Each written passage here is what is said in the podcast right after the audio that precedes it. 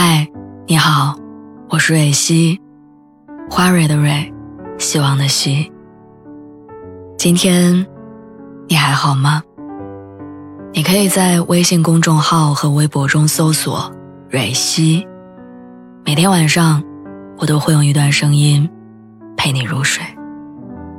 听完今天的故事，祝你晚安，做个好梦。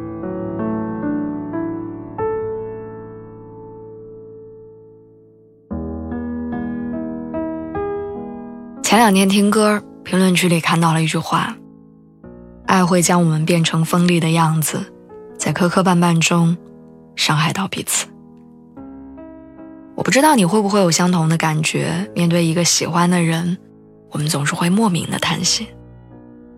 两个人相处的时候，总是希望对方满怀爱意，时刻惦记自己，联系自己，总是奢望对方的一言一行都不能脱离自己的视线，一举一动。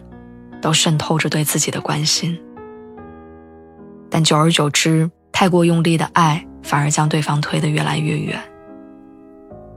前两天和朋友一起吃饭，他抱怨说自己的女朋友总是一天二十四小时要求他随时待命。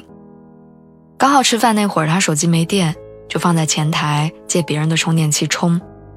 等吃完饭回来之后，一拿起手机，发现自己有几十个未接来电。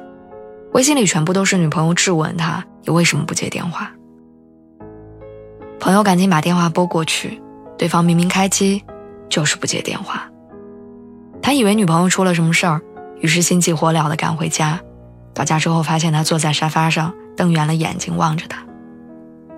一进门，姑娘就扯着嗓子要求他回答：“你去哪儿了？和谁去的？为什么不回我消息？怎么回来的这么晚？你是不是不爱我了？”一连串问题。后来，朋友耐着性子把女朋友哄好，但心里的窒息和压抑久久未能散去。其实，再好的感情，再亲密的关系，都需要给自己留下个人的空间，给对方喘息的余地。在我们家楼下的小区里，经常聚着很多的大爷大妈。老大爷在凉棚底下围坐在一起下象棋，老大妈就经常在不远处聚在一起说闲话带孙子。等到中午的时候，大妈先上楼做饭，等到做好饭之后叫大爷上去吃。大爷们下棋喝茶，大妈从来不掺和。大妈们什么时候散步聊天，什么时候做饭，大爷也从不指点。他们都有着各自的兴趣爱好。等到该回家的时候，自然就会回去。明明他们相聚的地方并不远，但他们专心做着自己的事儿，从来不会挪步到另一个人身边。我曾经问过其中一个大妈，为什么不多和大爷在家说会儿话，多陪伴彼此一会儿呢？大妈说，两个人生活了一辈子，哪有那么多话能聊？说着。指了指不远处正在下象棋的大爷说：“你看，只有让他做自己喜欢干的事儿，他才真正的开心。”大妈还说：“只有我们俩到处说说话，每天有固定的一小会儿时间离开对方，接触接触别人，我们才会有更多的话题。回到家也正好变成餐桌上的话。”我记得看过一部电影叫《十二夜》，讲的是一对年轻男女的恋爱轨迹。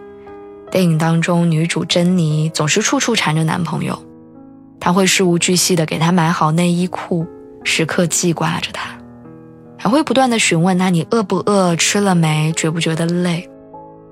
但在珍妮全方位包围的爱里，对方并没有感受到被关心和尊重，反而更多的是打扰、侵犯。时间一长，男生对这样的感情感到厌烦，两个人遗憾分手。或许感情中的我们都曾经误以为，只有时时刻刻与对方见面，才能保持两个人的感情不断不变。